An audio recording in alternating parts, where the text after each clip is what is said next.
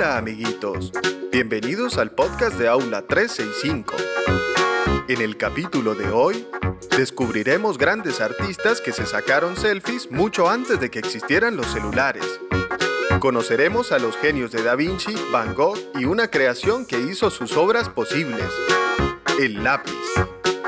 Comencemos esta aventura a puro color.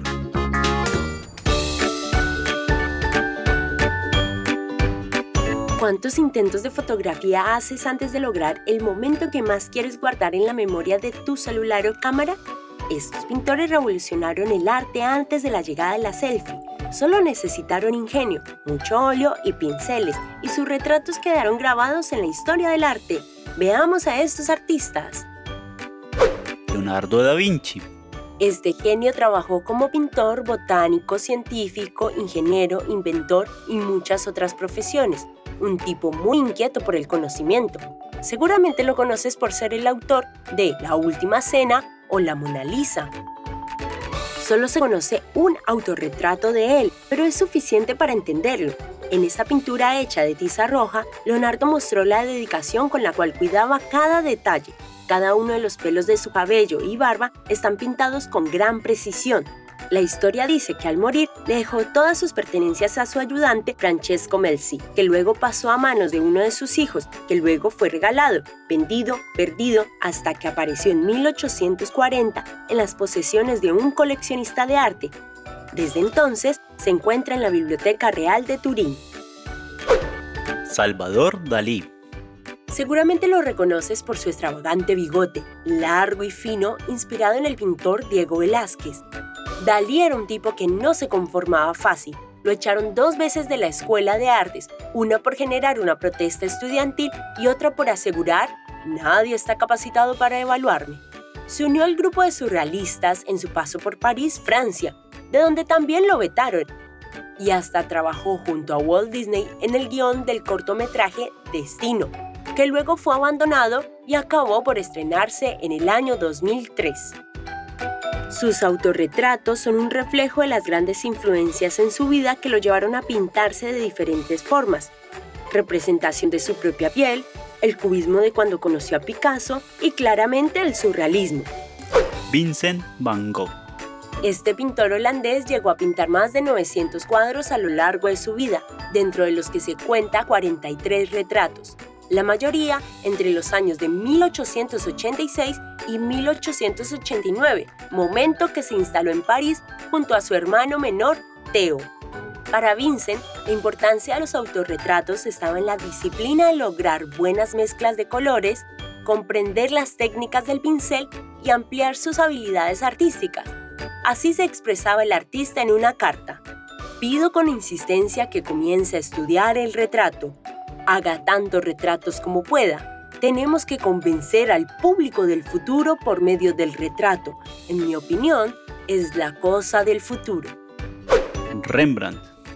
El artista de la aristocracia, retratista oficial de la nobleza e innovador en el mundo de la gráfica. Se consagró como un genio de la pintura que llegó a dominar varias técnicas como el óleo, el grabado y el dibujo, se destacó por tener un interés en su propia imagen. Se conoce un poco más de 100 cuadros donde se le ven diferentes escenas, retratos con los modelos y, obvio, autorretratos. Esto nos permite conocer su vida como un joven alegre, luego como un adulto seguro y al final de sus días, un mayor con mirada de sabio. Frida Kahlo. Sin duda, una de las artistas que se encuentra en el podio de los autorretratos, su imagen se ha hecho ícono de la cultura pop y podemos verla en bolsos, cuadernos, libretas y otros artículos que usamos a diario. Y es que su uniceja nos encanta por todo lo que ella significa. Aunque Frida es mucho más que una réplica, ella utilizaba sus autorretratos como un diario de vida. Se especializó en pintar emociones como el dolor, la angustia y la inconformidad con el entorno, una mujer que no se dejó vencer por los prejuicios sociales y revolucionó el arte con su propia imagen. ¡Qué divertido! Continuemos aprendiendo. Santi, mira lo que me regaló mi tío para mi cumpleaños. ¡Wow! ¡Qué hermosa caja de lápices! Sí, Son tan bonitos que me da pena utilizarlos. Nati, pero para eso están los lápices. ¿Cómo los habrán inventado? ¿A quién se le habrá ocurrido inventar algo tan útil y lindo? ¿Recuerdas todo lo que la maestra nos contó sobre cómo hacían antes para escribir? Hoy vamos a hablar de uno de los útiles que ustedes más utilizan. A ver, ¿cuál puede ser? Pues el lápiz. Muy bien, el lápiz negro. Pero ¿alguna vez se preguntaron cómo hacían antes para escribir? Porque no siempre existieron los lápices. No. Claro que no. En otras épocas, hace mucho, mucho tiempo atrás, se utilizaban piedras para marcar y dibujar en las rocas de las cuevas. Pero, ¿y los colores? Estos hombres utilizaban elementos de la naturaleza. Utilizaban tierra, hojas de árboles molidas o trituradas, yema de huevo y para mezclar utilizaban agua. Con esto pintaban. Después comenzaron a utilizar pequeñas tablillas de barro y mientras estaba hablando aprovechaban para hacer marcas con un elemento con punta, como un bolígrafo. Luego lo dejaban al sol para que se secara y listo, ya estaba. Uy, pero ¿cómo hacían si se equivocaban? Ese era el problema. No podían equivocarse, pero si lo hacían tenían que desechar lo que habían hecho y empezar de nuevo. Menos mal que nosotros podemos borrar con la goma. Sí, menos mal. Pasaron muchos, pero muchos años hasta que se inventó la tinta. Entonces se comenzó a utilizar una pluma que sacaban de un animal a la que se le agregaba una punta metálica para escribir. Pero esto también tenía sus problemas. Tampoco se podía borrar. Entonces inventaron el lápiz. En realidad, el lápiz surgió por casualidad. Cuentan que hace mucho tiempo en un poblado de Inglaterra, una tormenta derribó un enorme árbol y que los pastores de una aldea encontraron bajo sus raíces una sustancia negra como el carbón, a la que comenzaron a llamar plomo negro. Al darse cuenta que servía para escribir, la empezaron a utilizar para marcar sus ovejas y luego comenzaron a cortarla en pequeñas varas que eran vendidas como piedras de marcar. Así surgen los primeros lápices. El lápiz se originó en Alemania o Austria hace mucho tiempo, después de que descubrieron el grafito en Inglaterra. ¡Qué divertido! Ahora es momento de un recreo. Sonrían, que llegó una nueva edición de Falso o Verdadero. Desde pelos en los ojos hasta dientes amarillos y sanos. ¿Están listos? Consejo, tengan su traje de baño cerca. ¿Te pueden crecer pelos dentro de los ojos? Verdadero. ¿Qué? Yo tampoco lo creo, pero es cierto. Hay una patología muy poco común, pero existe. Se trata de los pelos de las pestañas, que en vez de crecer por afuera del ojo, como normalmente estamos acostumbrados a ver, crecen por dentro. Pero tranquilos, como para todo, hay una solución. Esto es común en personas adultas que tuvieron quemaduras oculares. De todas formas, recuerda que siempre hay que consultar a un médico para que pueda ayudarte y asesorarte. O por qué no, a un estilista que le dé un mejor volumen a esos pelos incómodos. Uy, quedé con los pelos de punta. ¿Es cierto que el cerebro se divide en derecho como el racional y el izquierdo como el creativo?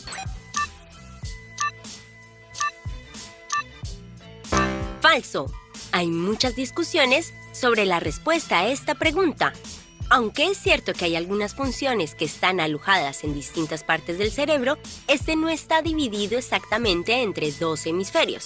Este mito se remonta a experimentos que realizaron algunos científicos en el siglo XIX, donde mostraban que ciertas capacidades del cerebro, como el habla, eran afectadas cuando se tenía algún tipo de lesión. De ahí se dieron cuenta que el cerebro se conectaba y sus funciones se realizaban en partes específicas.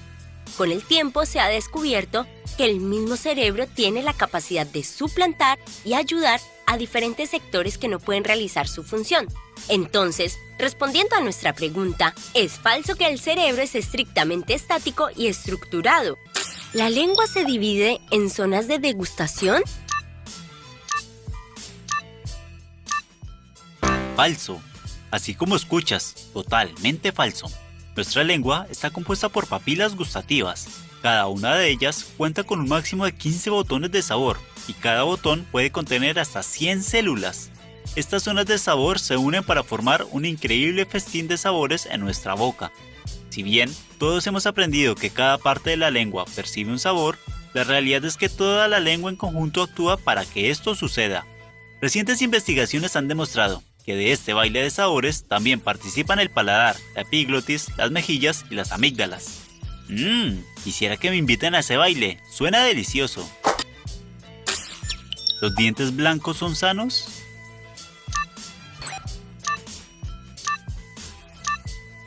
Falso. Ok, esto se está poniendo raro. ¿Acaso toda mi vida estuve equivocada? Tener una dentadura blanca y prolijamente perfecta no significa que tus dientes estén sanos. Hay otros factores que influyen en tu boca, como por ejemplo infecciones en las encías o caries. De por sí los dientes no son tan blancos como solemos verlos en las tapas de revistas o a grandes estrellas. La realidad es que la mancha en los dientes puede ser por diferentes motivos. Influye la edad, el hábito de comida, hasta nuestros genes. Entonces no tener los dientes 100% blancos no es un problema. De todas formas, no olvides tu chequeo dental, tal como lo indica tu odontólogo. Eso me recuerda, voy a llamar al mío. ¿Se puede nadar después de comer?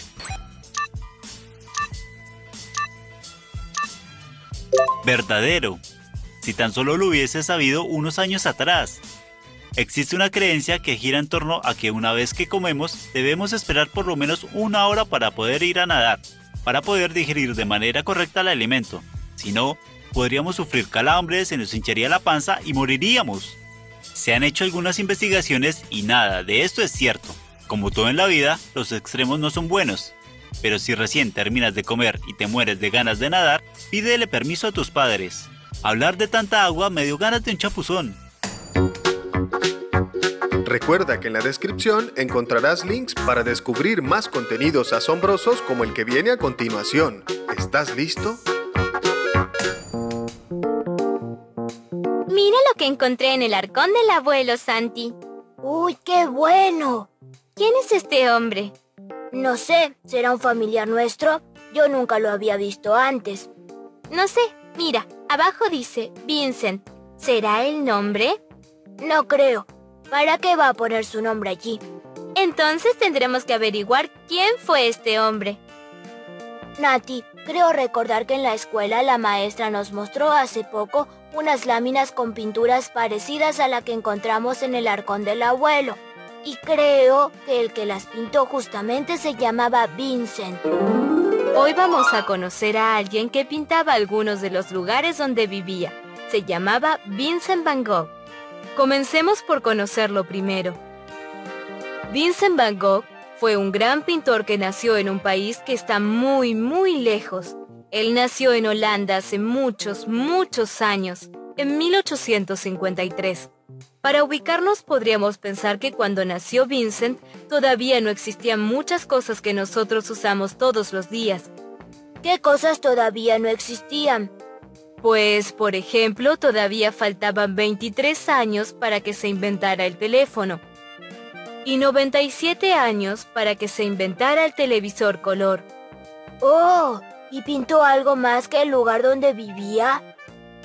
Él estaba desconforme con lo que sucedía en su tiempo. Cuando empezó a pintar los temas estaban más vinculados con la pobreza en el trabajo. Él trataba de transmitir lo que sentía. Por ejemplo, pinta comedores de patatas. ¿Qué ven? Está todo muy oscuro.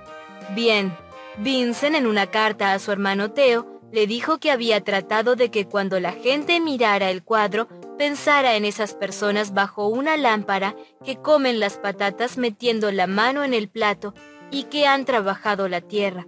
¿Ven? Trataba que la imagen dijera algo más. ¿Y a la gente le gustaban sus pinturas? En realidad, como los críticos opinaban que él no pintaba la realidad en su época, no se vendían. ¿Quiénes son los críticos? Son los especialistas en arte que opinan si una pintura es buena o no. Muchos escriben en los periódicos. Al fin sabemos quién era el hombre del cuadro. Sí, lástima que no fuera pariente tuyo. Me hubiera gustado conocerlo. ¿Para qué? Pues no sé.